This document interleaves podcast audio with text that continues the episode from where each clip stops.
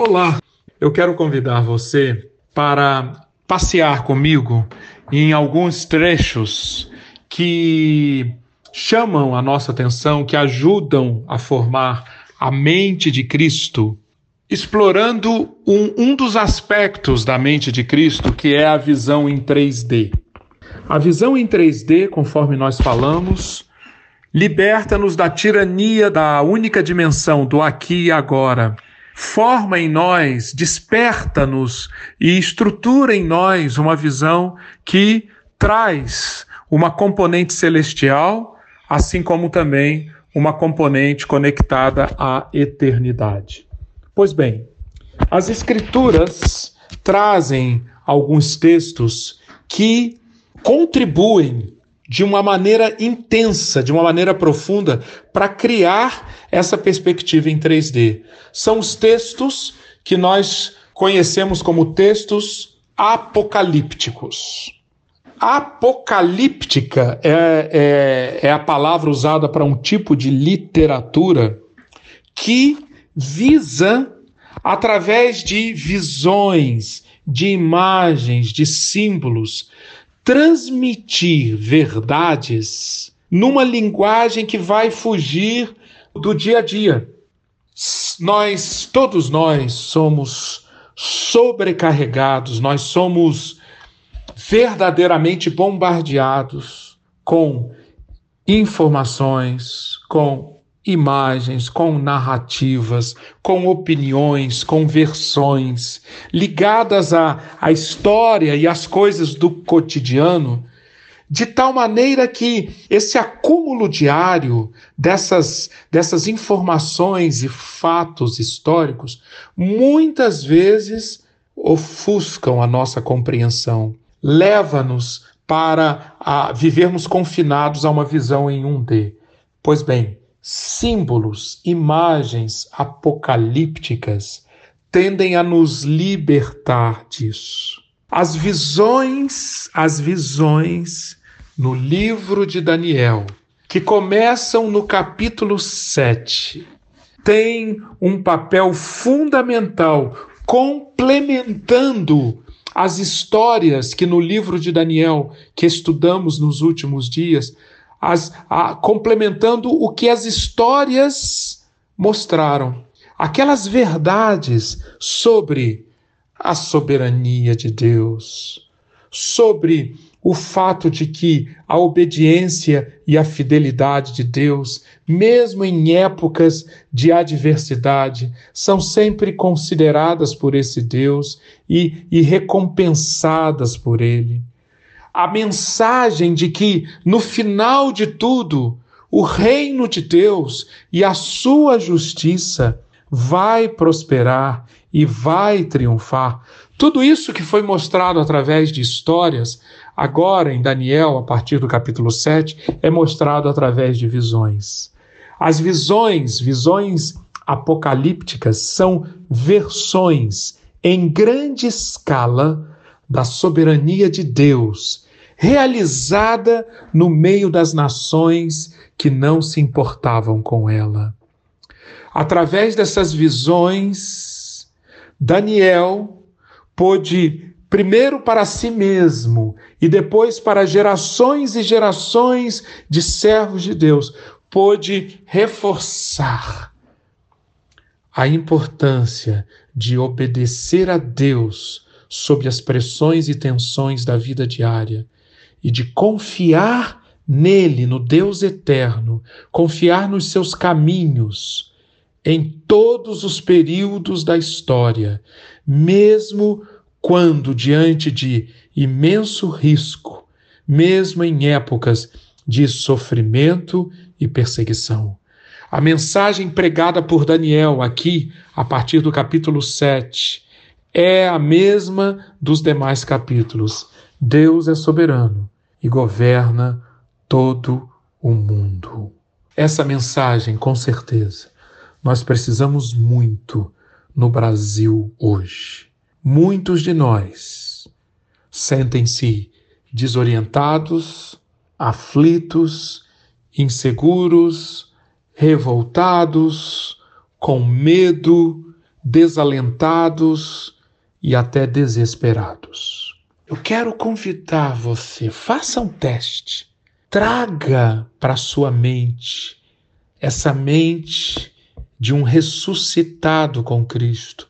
Traga para sua mente essas imagens, esses textos apocalípticos, e você verá como isso vai despertar dimensões na sua compreensão, dimensões no seu pensamento, dimensões na sua perspectiva em relação ao mundo, que farão as, toda a diferença e vão produzir aquilo que produziu na vida de Daniel e de seus, de seus amigos: lealdade, integridade, perseverança, fidelidade.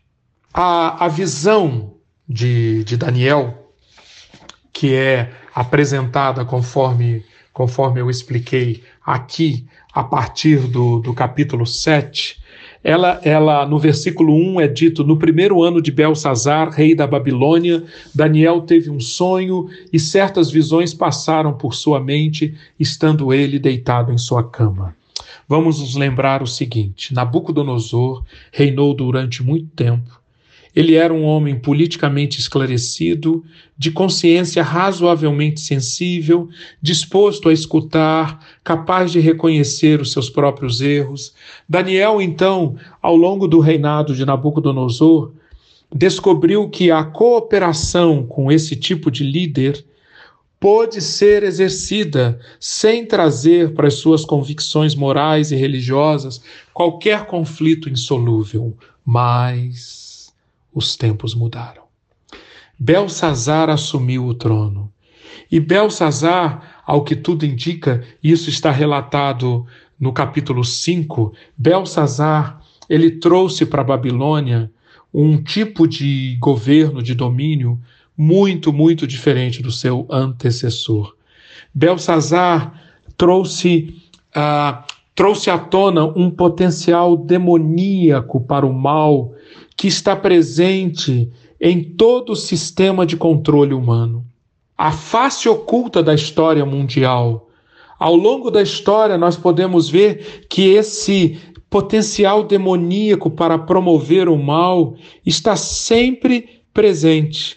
Muitas vezes ele se manifesta, outras vezes ele fica mais latente. Mas nesse caso aqui, Daniel, no reinado de Belsazar, pôde ver de uma maneira muito, muito nítida que os tempos mudaram. Agora, agora, na política, Daniel pôde ver que qualquer batalha pode ser tranquilamente vencida pelas potestades e poderes das trevas, sempre prontos a se manifestar na história com a maior intensidade possível. E assim, e assim, a política e a própria Babilônia passaram a ter um novo enfoque para Daniel. Isso aparece através da primeira visão, a visão dos quatro animais. Daniel viu, em primeiro lugar, um grande mar agitado, versículo 2, por quatro ventos do céu. E não só o mar e os ventos, Daniel agora vê subindo do mar quatro animais. O primeiro semelhante a um leão, um segundo a um urso, o terceiro semelhante a um leopardo e o quarto, versículo 7. Verdadeiramente aterrorizante, indescritível. Daniel não conseguia associar aquele quarto animal com nenhum animal conhecido. Ele era simplesmente assustador e muito poderoso, com grandes dentes de ferro, com os quais despedaçava e devorava suas vítimas e pisoteava tudo o que sobrava.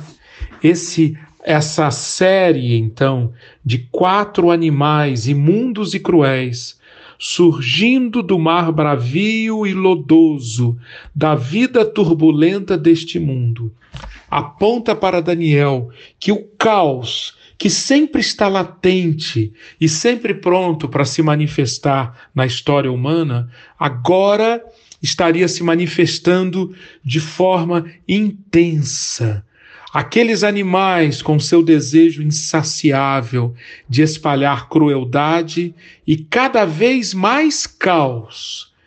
Cada um, cada animal, era o predador do seu antecessor e existia principalmente para lutar e devorar. Este é o quadro da, dos poderes políticos que logo, logo iriam se manifestar na história depois desse tempo que Daniel teve essa visão. Pois bem, as visões de Daniel prosseguem, capítulo 8. No capítulo 9, ele, ele transforma essas visões em uma oração que nós já estudamos ontem. Depois, Daniel tem a visão das 70 semanas. E nos capítulos 10 e 11, ele continua recebendo visões, completando com a, a visão de um rei arrogante, que aparece no capítulo 11, versículo 36. Mas eu quero convidar você agora a, a, a saltar. Vamos sair do livro de Daniel e vamos para um livro que dialoga muito com Daniel. Que um livro que, assim como Daniel, é escrito em linguagem predominantemente apocalíptica. Eu quero convidar você para ir ao livro de Apocalipse. Sim, vamos ao livro de Apocalipse e, e vamos, nesse livro, no livro de Apocalipse, acompanhar agora visões que João teve e que tem muita semelhança, guardam muita semelhança com as visões de Daniel na parte apocalíptica do livro, particularmente nesse capítulo 7 que nós acabamos de ver. E essas visões, e com essas visões de João, eu quero terminar os nossos áudios, porque conforme eu expliquei, quando nós vamos para a apocalíptica, quando nós vamos para essas visões, nós saímos do nosso aqui e agora, nós saímos do nosso dia a dia e vamos e olhamos agora do ponto de vista celestial, do ponto de vista até eterno, a história como um todo. E conseguimos ganhar uma perspectiva fundamental para enquadrarmos a, a nossa história Brasil 2018, o que nós estamos passando aqui e agora, e podemos ter reforçada a mensagem que aparece tanto no livro de Daniel quanto aqui no livro de Apocalipse. Qual a mensagem? Governos vão, governos vêm. Poderosos sobem, poderosos descem. Modas entram, modas saem mas, Apocalipse 13, versículo 10, o que importa é a perseverança e a fidelidade dos santos. Por quê? Porque o reino de Deus, apesar de todo o caos e apesar de toda a turbulência, o reino de Deus nunca esteve sob risco. O reino de Deus triunfará. E isto vem mostrado aqui no livro de Apocalipse, justamente na sessão que antecede a, a, a, visão do triunvirato do mal. Qual é o triunvirato do mal? O dragão, capítulo 12, a besta que saiu do mar, capítulo 13, e a besta que saiu da terra, ainda no capítulo 13. Esses três, essa trindade demoníaca, a ação dela ao longo da história e nos tempos do fim, essa ação, antes de João ter uma visão sobre a ação desses manipuladores do poder e da autoridade para promover o mal, João tem uma visão muito interessante que está no finalzinho do capítulo 11. Abra, a, leia o capítulo 11, dos versículos 15 a 19, e você ouvirá o que? O toque da sétima trombeta já tocaram sete trombetas, já foram abertos sete selos, agora foram tocadas sete trombetas. E no toque da sétima trombeta, João ouve a grande e maravilhosa declaração: nos céus. Veja, é a segunda dimensão, nos céus. As vozes que João ouve dizem: O reino do mundo se tornou de nosso Senhor e do seu Cristo, e ele reinará para todos sempre. E então João tem uma visão, a segunda dimensão. João vê que o céu é aberto e ali João contempla o santuário de Deus nos céus, versículo 19. E ali ele vê a arca da aliança. E em meio a relâmpagos, vozes, trovões, terremotos e um grande temporal de granizo, João agora é apresentado a essa trindade do mal para mostrar justamente o que? Que o reino Está decretado, o reino do mundo se tornou de nosso Senhor, mas é necessário que ao longo da história a Igreja de Cristo conviva com a atuação desses poderes do mal, que essencialmente utilizam o quê? O poder e a autoridade. Aqui está carregado de política esse texto. Sim, o Evangelho de Jesus Cristo é extremamente político, como nós já vimos. Por quê? Porque o reino de Deus é uma metáfora política. E contra o reino de Deus existem diversos tipos de oposição. Portanto, existe política, existe um combate político. Esse combate político, no capítulo 12, é apresentado na figura de um dragão escarlate, asqueroso, nojento, que tenta, primeiramente, fa que faz guerra contra uma mulher e um, uma mulher grávida que está, que está para dar luz a um filho. O dragão ele é derrotado, ele é derrotado, ele é lançado à terra.